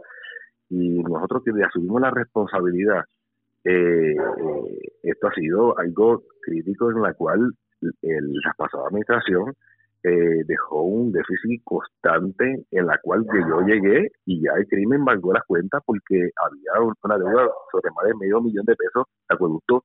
El, la, el fondo de retiro de los empleados públicos se veía sobre un millón, tuve un plan de pago por cuatro años para poder pagar el, retiro. O sea, sin número de cosas, Sara López en, en, Fajardo se le debía sobre 300 mil dólares y se renegoció para poder bajar la deuda en la cual pasaba el alcalde y hizo unos acuerdos y había incumplido y una demanda corriendo. O sea, tantas cosas. Cuando yo le escucho hablando, eh, eh, yo, digo, de verdad, hermano, ¿sabes? Tú dejaste un revolú. Yo estoy estableciendo el revolú que tú me estás dejando eh, para poder levantar nuestro pueblo y darle el servicio que nuestro pueblo quería, porque mi, pueblo me, me eligió a mí para que yo le diera un servicio directamente a la ciudadanía, obra, desarrollo económico, pero me dejaron un revolú para yo poder poner la casa en orden que me costaron un par de meses y horas de trabajo. oiga, alcalde, y eso el pueblo, el, el, pueblo lo entiende porque obviamente el pueblo, el pueblo está ávido de obra y el pueblo le dio un voto de confianza a usted para tratar de resolver todos estos entuertos definitivamente eh, estamos aquí asumiendo esa responsabilidad. Eh, yo muchas veces yo no la menciono, pero es parte de mi responsabilidad. Yo tengo una visión y esa visión la visión que tiene todos seibeños. O sea, la visión que este servidor tiene, la tiene todos seibeños. Nosotros queremos una actividad económica, nosotros queremos ver un pueblo limpio, una plaza desarrollada, un casco urbano desarrollado. Eso lo quieren todos los seibeños y yo sé que por ahí que vamos, no es mi trabajo solamente, es un trabajo de cualquier residente de este pueblo que está comprometido de levantar nuestro pueblo y que cuando la gente nos visite nos sintamos orgullosos de que vienen a Ceiba y que Ceiba tiene las herramientas suficientes para ser un pueblo ágil y necesario para atender las necesidades déjeme, de cada uno de ellos. Déjeme tratar de ver a Ceiba como una persona que no vive en la zona este de Puerto Rico. Obviamente yo estoy acá en la zona central, pero si yo fuera a Ceiba y de momento digo, bueno, Ceiba, un Roosevelt Roads que le han prometido villas y castillas y aquello lo han dejado al olvido desde que la Marina salió de Roosevelt Roads. Un muelle en Ceiba en donde ni siquiera la gente puede ir a un baño decentemente y no se puede estacionar porque cuando cae un aguacero aquello es tierra de nadie. Una, unas carreteras en, algunas, eh, en algunos sectores en donde le para los pelos a cualquiera y no acaba de llegar la obra por parte de la autoridad de carretera. ¿Estoy siendo correcto en mi apreciación? Tienes toda la razón. Ceiba tiene sobre más de 16 años a 20 años un estancamiento de desarrollo económico. La salida de Rubber Road eh, hizo un colapso total, ya que el diseño económico de nuestro pueblo estaba diseñado en lo que estaba generando Rubber Road. Había actividad económica en Rubber Road y nuestro pueblo estaba sosteniéndose de esta actividad económica. Cuando Road sale, hubo un colapso total, pero mi responsabilidad es poder levantar nuestro pueblo, levantar ese colazo, buscar los recursos necesarios para que los ingresos al municipio entren, me den ese fortalecimiento a mí para poder atender las necesidades de las comunidades. Y esa es parte de la visión y es parte de la visión de todos los cibeños que me dijeron hace dos años atrás. Vamos aún rindiendo cuenta. Eh, yo le pregunto, a dos años de su, de su llegada a la alcaldía de Ceiba, ¿qué se ha logrado? Que se ha logrado. Nosotros hemos logrado atender sobre más de 12 comunidades, se ha faltado. Nosotros adquirimos 75 cuerdas, en la cual eh, fue un logro para nosotros. Ahora mismo estamos en la etapa de diseño final. Para nosotros ya en febrero o marzo llevarle la legislatura para que se iba por primera vez tenga un, un programa de desarrollo económico de supermercados, fast food, actividad económica para generar ingresos, primeramente, y segundo, los recaudos y las necesidades que tiene nuestro pueblo para poder suplirla. Eso es parte esencial ahora mismo de, de, de municipio. Logramos estabilizar las finanzas de una deuda de, casi casi 4 millones de dólares. Ahora lo que debo nada más son 869 mil dólares lo que debo solamente. Nosotros todas las cuentas que estaban corriendo, que están en negativo, plago, y gracias a Dios nuestro abogado, nuestro equipo de trabajo logró estabilizar toda esa demanda para poder nosotros poner en un plan de pago por cuatro años para poder estabilizar eh, al, municipio de Ceiba. Nosotros logramos ahora mismo, estamos teniendo 13 a 15 proyectos ahora mismo en construcción. Ahora mismo que me lo entregan en verano, tenemos sobre nueve subastas que se tiraron antes, ahora en diciembre, que se adjudican ahora en enero a febrero para empezar nueve, nueve proyectos. Estamos hablando que ya el mes que viene van a haber nueve, veintipico proyectos en construcción nuestro pueblo se iba. Nosotros diseñamos ahora en etapa final, en febrero o marzo, se tira la plaza municipal de 3 millones de dólares para una remodelación total. Nuestro casco urbano tenemos 4 millones y medio. Ahora mismo nos sentamos con la directora de, de carreteras y nos asignó 4 millones y medio para faltar toda la número 3 completa de Quebrada Seca a Parcela Agua Clara. Nosotros logramos que el gobernador nos asignara un millón de dólares que está en caja, ves que me lo va a dar, que está en caja para comprar las tierras nuevas para nosotros levantar un nuevo eh, cementerio, que ya sabemos que nuestro cementerio, aunque compré eh, nichos para, para darle vida por lo menos dos años, para poder yo construir el, el, nuevo que va a ser ahora, eh, eh, nos asignaron casi un millón de dólares a nuestro municipio de Ceiba. Pero nosotros hemos hecho montones de cosas para poder atender las cosas primarias que eran nuestras de nuestro municipio. Y yo sé que, eh, aparte del deporte, las ligas, los, los clubes asignando fondos, levantamos el grupo ahora mismo de cuatro profesores de música para que nuestros niños tengan, y ya levantamos casi en tres meses una orquesta espectacular de jóvenes gratuitamente para que nuestros jóvenes tengan música, el deporte, las actividades económicas, las, actividades que se han dado en, nuestra plaza municipal, los ahorros que hemos hecho significativamente, siendo responsables con la finanza, cuando los fondos no son míos, tengo que ser mucho más responsable y eso es parte del deber y la responsabilidad que me dio cada constituyente de este pueblo. Por eso es verdad que estamos con esa visión, gracias a todos los funcionarios empleados municipales, en la cual se ha podido lograr muchas cosas en menos de dos años. Expresiones del alcalde de Ceiba, Samuel Rivera Báez. Nosotros tratamos de conseguir en el transcurso del día al exalcalde Ángelo Cruz. Fue imposible el poder conseguirlo. Obviamente vamos a estar dándole oportunidad para que se exprese. Claro está, y quien pudiera teorizar que sus abogados le están impidiendo el hablar, pero este caso ahora se mantiene. Vamos a ver si en efecto el FEI asume como buena la recomendación del Departamento de Justicia en cuanto a este referido. Presentamos las condiciones del tiempo para hoy. Hoy miércoles, se espera tiempo activo durante el día. Aguaceros pasajeros continuarán moviéndose sobre tierra, particularmente en el este de Puerto Rico, con algunos afectando áreas de interior y el norte. En la tarde se espera desarrollo de aguaceros y tronadas sobre el oeste, noroeste y en el interior de la isla. Periodos de lluvia moderada a fuerte es posible y existe el potencial de inundaciones urbanas y de riachuelos o menores. Viento de moderado a vigoroso del este de 15 a 20 nudos mantendrá oleaje picado a través de las aguas se espera oleaje de hasta 7 pies para las aguas mar afuera del Atlántico hoy. En el resto del área, el oleaje estará de 5 a 6 pies. Viento más fuerte cerca de los aguaceros y tronadas resultará en condiciones más deterioradas. Existe riesgo moderado de corrientes marinas para las playas de Vieques, Culebra, el sureste y el norte de Puerto Rico, incluyendo Aguada y Rincón. En la red informativa de Puerto Rico, este fue el informe del tiempo. La red le informa. Señores, regresamos a la red le informa, el noticiero estelar de la red informativa. Gracias por compartir con nosotros. En la mañana de hoy hablamos con la alcaldesa de Loíza, quien de hecho estaba hablando con nosotros sobre varias actividades que, que va a haber en su municipio alusivas al Día de Reyes. Hablamos de Julia Nazario. Pero aprovechamos para hablar de la política. Y como está muy de moda esto del rindiendo cuentas, aprovechamos para, para preguntarle si verdaderamente la obra había llegado a Loíza y si ya ese velo de, de discrimen que había contra los loiseños de alguna manera ha desaparecido.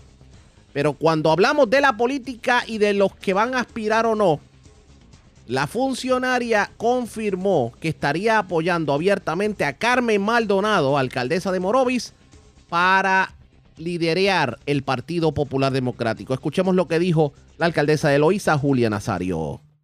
Pues mira, ya yo en hace tres días, precisamente eh, en Año Nuevo, hice un escrito por las redes, está ahí rindiendo cuenta, aunque nosotros eh, en nuestra administración, una transparente y siempre eh, estamos eh, diciéndole al pueblo por dónde vamos. Ciertamente los primeros cuatro años eh, fueron muy duros, apagamos mucho fuego, Irma, María, eh, pandemia, temblores, pero el año, este año que pasó, el año 22, creo que fue el más cómodo para trabajar y, y puedo decir que logramos mucho, comenzamos proyectos y inauguramos nueve, nueve proyectos eh, de FEMA eh, eh, que como eh, eh, lugares recreativos, canchas reparadas ya, parques inaugurados, que es el que estamos usando como el de Piñones, eh, facilidades eh, como Santillana, eh, el Parque Recreativo de Santillana, son nueve en total y tenemos 16 proyectos encaminados, de los cuales esperamos en el mes de febrero, no más tarde de febrero de esos 16, inaugurar siete y eh, comenzamos ya la, la Plaza de Medianía, que es un proyecto emblemático para los el sector de medianía alta. Ya comenzar, eh, esperamos inaugurarlo antes de mayo y comenzar la plaza que nos ha dado tanto trabajo. Tenemos dos proyectos grandes que esperamos llevarlos en APP, eh, que es la segunda fase del Julio de Burgos, y finalmente la legislatura eh, tendrá el proyecto de lo que será, ¿verdad?, eh, el, la escuela hotelera, que fue comenzó esa idea hace unos tres años y se nos ha hecho, es un proceso largo porque incluye los terrenos que los tiene el municipio, incluye la universidad que va a estar trabajando con nosotros, que finalmente va a ser la Ana Geméndez, incluye entonces los inversionistas, que ya tenemos dos grupos de inversionistas que estarán trabajando con esto. Así que se vislumbra un año de mucha esperanza, de mucho trabajo, de ver finalmente sueños realizados y yo cerré, yo cerré el año 2022 con mucho, con mucho optimismo y con cosas logradas. Ese fantasma que había del discrimen, porque por ejemplo, uno siempre veía ese cambio tan drástico cuando uno transitaba, por ejemplo, la 187 y pasaba el balneario de Carolina, de momento llegaba al puente y de momento como que todo cambiaba. E, era, era como si el gobierno central pretendiera olvidarse de la existencia de Loíza. ¿Eso se ha subsanado o todavía no?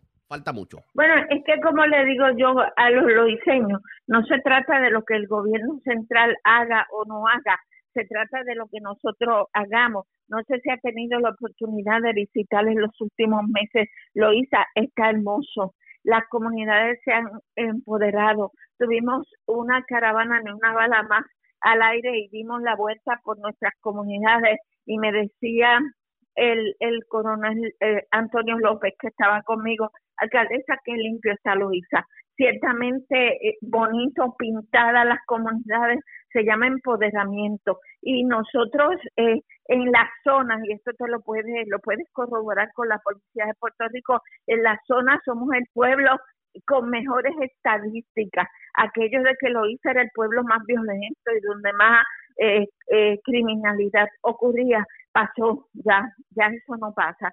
Y cuando me lo dijeron precisamente el día 30 de diciembre, le quiero decir que hasta lloré de la alegría. Ciertamente falta mucho, ciertamente falta, ¿verdad? Tenemos un grupo de jóvenes que como en todo Puerto Rico les encanta tirar tiros al aire en las noches y eso quita la paz. pero eso es un trabajo más del hogar. Así que vamos a trabajar centrarnos en trabajo social en las comunidades y con las familias para poder ir minimizando esos tiroteos durante la noche. Pero lo hice hoy no es el pueblo de mayor criminalidad y eso nos llena de mucho orgullo. Vamos a la situación económica porque, claro, todo el mundo reconoce eh, bonanza económica en Piñones por, por obviamente la, la, la atracción turística que representa Piñones pero vamos a, vamos a lo que es el casco urbano de Loíza, vamos a los barrios en Loíza. ¿Estamos viendo de alguna manera cambios en el desarrollo económico en el municipio? Bueno, nosotros tenemos una situación bien particular y que estamos trabajando con los comerciantes de piñones y que sabemos que poco a poco para la cantidad de dinero que se genera en el área de Piñones, el municipio no recibe la cantidad de IBU que entendemos deberíamos recibir. Así que lo estamos trabajando con los comerciantes. Ellos también han sido muy efectivos en términos de ayudarnos a limpiar el área si pasan, eh, hay un cambio significativo en lo que en lo que es la apariencia de los negocios, los comerciantes nos reunimos cada tres meses y estamos haciendo. Eh, tenemos el área de las medianías, está llegando mucho guagua con eh, lo que se llama el chinchorreo y el Parque Histórico Cueva María de la Cruz, eh, tenemos actividades constantes, el paseo, eh, Julia de Burgos, que es un lugar espectacular a la orilla de Río Grande de Loíza, también hay varias actividades para este año. No podemos tapar el cielo con la mano. Eh, lo del fondo de equiparación nos va a dar un cantazo muy grande eh, para el próximo año perdemos todo lo que era el fondo de equiparación y hasta aquí, ¿verdad? Hemos, yo cuando llegué recibíamos 700 mil dólares, hoy estamos recibiendo 159. Aún así, ¿verdad? Hemos cumplido con lo que son eh, nuestro, nuestro deber de cumplir con el pueblo en términos de los servicios esenciales. Alcaldesa, pero, eh, alcaldesa y perdone que le interrumpa, es que a eso precisamente me refería cuando hablaba de discrimen, porque usted puede tener las mejores intenciones, el pueblo puede empoderarse, pero si el gobierno central no destina los fondos que se supone que por derecho le tocan a Loíza, todo es cuesta arriba. Pero estos son los 30 y los 30 y, y los 32 municipios que reciben fondos de equiparación, estamos en la misma situación, o sea, no lo puedo atribuir a un discrimen, es una acción de la Junta de Control Fiscal que no ha comprendido que el municipio es el más cercano, ¿verdad?, a, a la gente y el que lleva el servicio esencial a la gente. Y fue, esta es una acción de la Junta de Control Fiscal que no ha podido todavía entender que los municipios somos muy importantes para que la gente reciba esos servicios esenciales. Antes que se vaya, porque si no le hago esta pregunta, exploto como psiquitra, que vienen dos... dos sí, voy a correr para las próximas elecciones. Va a correr para las próximas elecciones, pero no solamente eso. Eso, es así. eso, eso, eso todo el mundo ya lo asume, todo el mundo. Pero que hay del Partido Popular Democrático, vienen dos asambleas, viene la de febrero, viene la de mayo, por ahí... Qué bueno, eh, un, partido que esté muerto no haría todas esas cosas. Así que para mí es bien importante que se den estas cosas, que empecemos a sonar. El Partido Popular es un partido de demasiados años, así que yo creo que esto que va a pasar es bueno, animar a las masas y decirle aquí estamos. Claro que sí, me encanta lo que va a pasar. ¿Y a quién usted favorece para presidir el partido? Pues mira, hasta el momento yo estoy eh, inclinada a apoyar a Carmen Maldonado para presidir el partido ya tomaré la decisión eh, para la gobernación porque es muy temprano. Al, ¿Por qué Carmen Maldonado para presidir el partido? Bueno, porque el partido está en un momento en que tenemos que levantar fondos, tenemos que arreglar el partido, tenemos que estructurar, estructurarnos y Carmen es una mujer muy organizada, así que por eso la voy a estar apoyando. Expresiones de la alcaldesa de, de Loíza, Julia Nazario, acaba de apoyar abiertamente a Carmen Maldonado, alcaldesa de Morovis, como la próxima presidenta del Partido Popular Democrático. Algo me dice que la asamblea de febrero y de mayo dentro del Partido Popular Democrático van a estar la mar de interesante, así que nosotros le vamos a dar seguimiento a esto, ustedes pendientes a la red informativa. La red le Cuando regresemos, más noticias del ámbito policíaco y mucho más en esta edición de hoy miércoles del noticiero estelar de la red informativa. La red le informa. Señores, regresamos a la red le informa. Somos el noticiero estelar de la red informativa, edición de hoy miércoles. Gracias por compartir con nosotros. Vamos a más noticias del ámbito policíaco. Vamos esta vez a la zona sur de Puerto Rico porque las autoridades radicaron cargos criminales contra un joven de 27 años. Aparentemente cometió actos lascivos y algún tipo de agresión sexual contra una menor desde que tenía 9 años hasta sus 11 años, hecho ocurrido en Guayanilla. Además, se radicaron cargos, cargos criminales contra un hombre que, pues, eh, cometió robo domiciliario en la barriada Lluveras en Yauco. La información la tiene Yaira Rivera, oficial de prensa de la policía. Saludos, buenas tardes. Hola, muy buenas tardes. Agentes del negociado de la Policía de Puerto Rico, adscritos a la División de Delitos Sexuales y Maltrato de Menores del Cuerpo de Investigaciones Criminales del área de Ponce, en unión a la Fiscalía, presentaron cargos contra Ángel David Feliciano Torres, de 27 años, por violación a los artículos de agresión sexual y actos lascivos. Según la información recibida por el director del CIC de Ponce, el capitán Daniel Justiniano Mercado. Dicha erradicación de cargos fue por hechos ocurridos entre las fechas de octubre del 2017 y abril del 2019, cuando el imputado mantuvo un patrón de abuso sexual de diferentes maneras hacia una menor que tenía en esos momentos de 9 hasta los 11 años de edad. Luego de la investigación realizada por la agente Amarilis Sotomayor, adscrita a la mencionada división, se consultó el caso con la fiscal Tacha Cruz, quien instruyó a que se presentaran cinco denuncias por los delitos de agresión sexual y actos lascivos.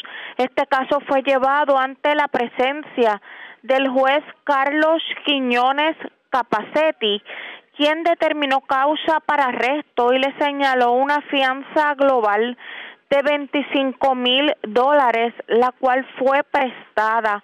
La vista preliminar quedó pautada para el 19 de enero del 2023 en el Tribunal de Ponce. Por otro lado, en la sala de investigaciones del Tribunal de Ponce fueron radicados cargos contra Gilberto Santiago Arroyo, de 38 años y residente de Peñuelas. Esto por los delitos de robo agravado, tentativa de asesinato, ley de armas y daños agravados de la información recibida por el capitán Daniel Justiniano, director del Cuerpo de Investigaciones Criminales de Ponce.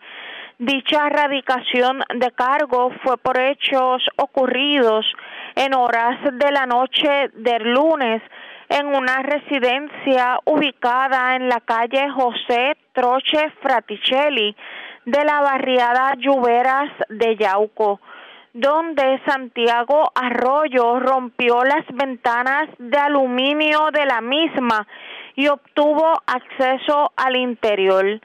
Una vez allí y al percatarse de la presencia del querellante, un septuagenario, este utilizó un arma corto punzante y le ocasionó una herida abierta en el antebrazo derecho de la víctima. Posteriormente, un vecino del perjudicado se percató de lo que estaba sucediendo y utilizando su arma de fuego para la que posee licencia, le realizó varios disparos al imputado, logrando herirlo. El querellante recibió asistencia médica en la institución hospitalaria de Yauco y el individuo fue puesto bajo arresto al momento en el que también recibía asistencia médica. La investigación estuvo a cargo de los agentes Ariel Rosario y Pablo Vélez, bajo la supervisión del sargento Michael García del Cuerpo de Investigaciones Criminales de Ponce, quienes en unión a la fiscal Meilín Ramos del Tribunal de Ponce. El caso fue llevado ante la presencia de la jueza Adria Cruz Cruz, la cual luego de evaluar la prueba determinó causa en todos los delitos y le señaló una fianza global de 100 mil dólares, la cual no prestó. Este hombre fue ingresado en el complejo correccional Sargento Pedro Rodríguez Mateo en Ponce hasta la vista preliminar. Cabe señalar que el imputado posee expediente delictivo por los delitos de escalamiento, sustancias controladas y amenaza. Gracias por la información. Buenas tardes. Buenas tardes. Gracias, era Yaira Rivera, oficial de prensa de la policía en el sur. Del sur vamos a la zona norte y metropolitana porque se llevaron varios catalíticos de vehículos estacionados en diferentes sectores en Vega Alta. Además, se erradicaron cargos criminales contra un hombre que aparentemente eh, había hurtado mercancía en varias ocasiones del Walgreens de Santa Rosa en Bayamón. Eh, Mayra Yala, oficial de prensa de la policía en Bayamón, con detalles. Saludos, buenas tardes. Sí, buenas tardes. La información que tenemos es que agentes del distrito de Vega Alta investigaron en horas de la madrugada de hoy dos querellas en las que se reporta el hurto de catalíticos en zonas residenciales de esta zona. De acuerdo a la información preliminar, la primera querella fue reportada a las 2 y 35 de la madrugada, donde alega el querellante que en una residencia de la urbanización Santa Ana en Vega Alta, dos individuos hurtaron el catalítico de su vehículo Mitsubishi Outlander color azul del año 2017 y luego se marcharon del lugar. En la segunda querella, reportada a las 3 y 56 de la madrugada, indica la querellante que en la carretera 694, en el barrio Espinosa del mismo municipio, alguien eh, al cual desconoce se apropió del catalítico de una guagua Mitsubishi Outlander del, mil, del 2023. Los agentes Cristian Ramírez y Anthony Soto investigaron preliminarmente estas querellas, las cuales serán referidas al CIC de Vega Baja para continuar con la pesquisa y en horas de la tarde de ayer en el Tribunal de Bayamón le fueron radicados seis eh, cargos relacionados con apropiación ilegal, ratería de tiendas y de obstrucción a la justicia. Al momento de su arresto, a Brian Fuentes Robles, de 51 años de edad, por hechos ocurridos el pasado mes de diciembre en las farmacias Walgreens localizadas en Santa Rosa de Bayamón. De acuerdo a la investigación realizada, Fuentes Robles se apropió ilegalmente de mercancía y artículos de higiene personal de esta farmacia para el mes de diciembre del 2022, cuyo valor sobrepasó los tres mil dólares. Los casos fueron consultados con el fiscal Orlando Velázquez, quien ordenó radicarle los cargos mencionados. El mismo fue llevado ante la juez Imari Cintrón del Tribunal de Bayamón, quien luego de escuchar la prueba en los cuatro cargos presentados eh, por el agente Freddy López y dos eh, casos investigados por la agente Jessica Pizarro de la División de Delitos contra la Propiedad del CIC, encontró causa probable, señalándole una fianza global de 20 mil dólares, la cual no prestó, siendo ingresado en la cárcel regional de Bayamón. Gracias por la información. Buenas tardes. Buenas tardes. Gracias, era Mayra el oficial de prensa de la policía en Bayamón, de la zona metropolitana y norte. Vamos a la zona noroeste de Puerto Rico porque las autoridades arrestaron a un hombre de 36 años que agredió con un pedazo de, de madera a su señor padre en medio de una discusión ocurrida en la urbanización Esteves de Aguadilla. También en la zona de San Antonio, en el poblado San Antonio, arrestaron a una persona. Esta persona aparentemente mediante amenaza le robó mil dólares a su señora madre. Y la información la tiene Juan Bautista, ya el oficial de prensa de la policía en Aguadilla. Saludos, buenas tardes. Sí, buenas tardes para ti, Arega, buenas tardes para el público Radio Escucha.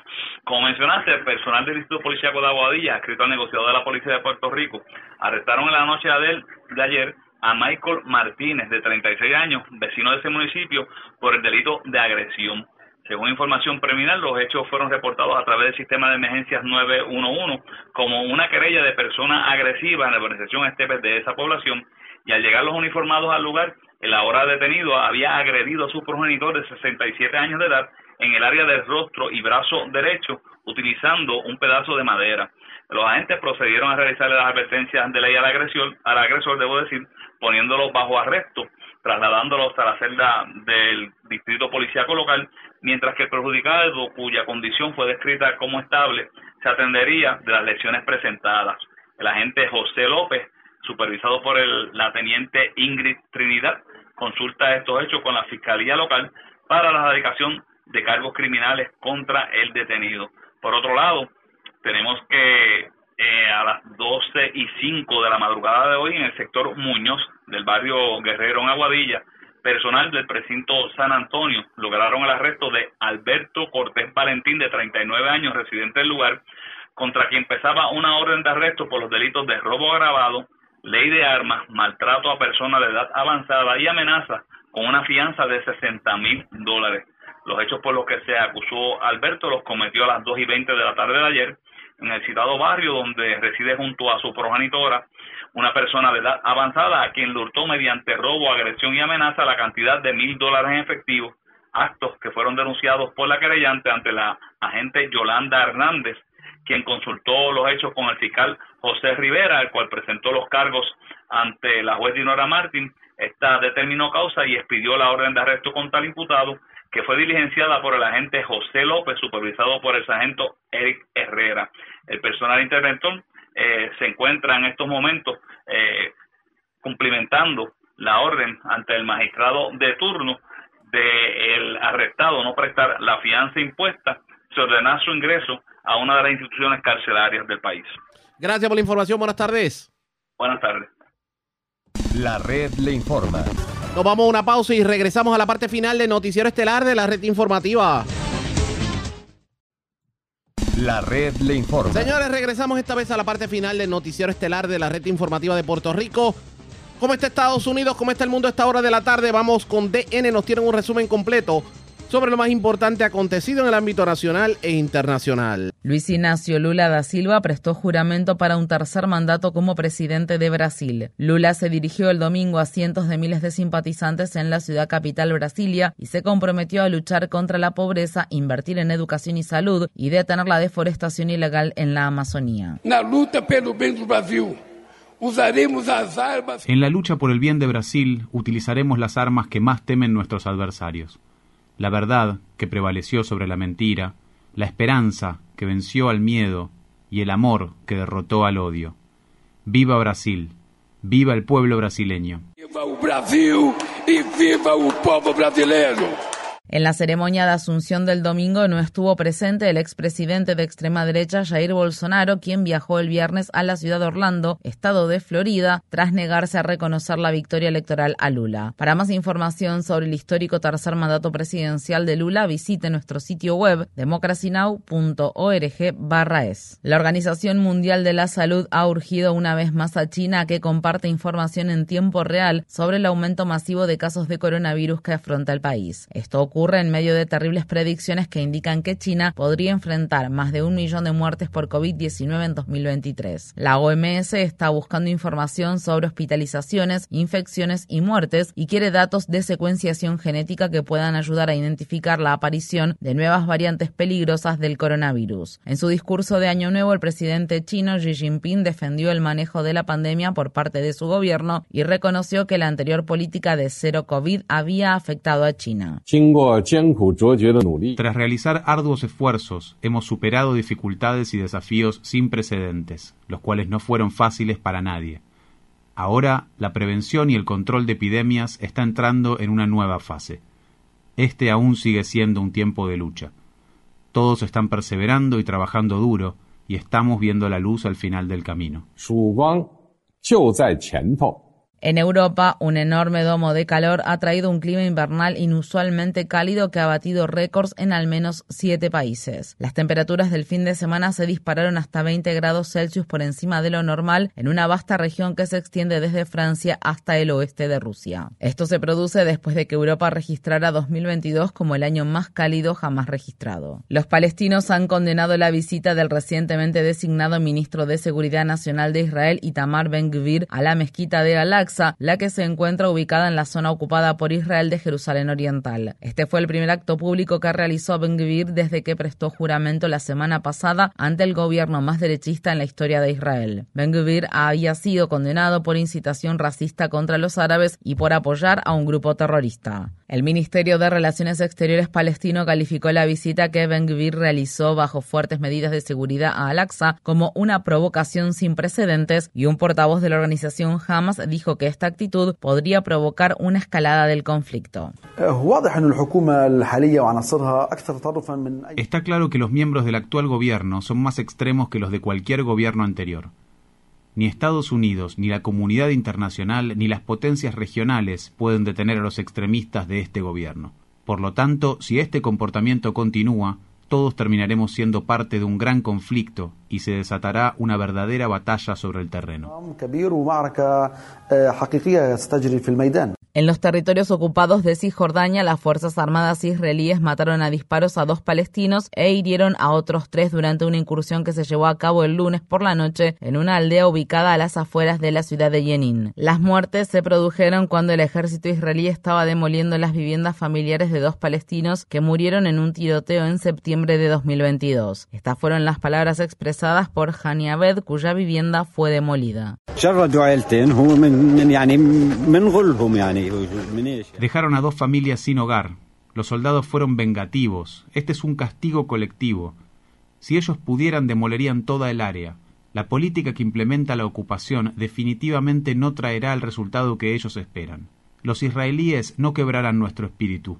Al contrario, si Dios quiere, esto hará que las personas sean más decididas y firmes.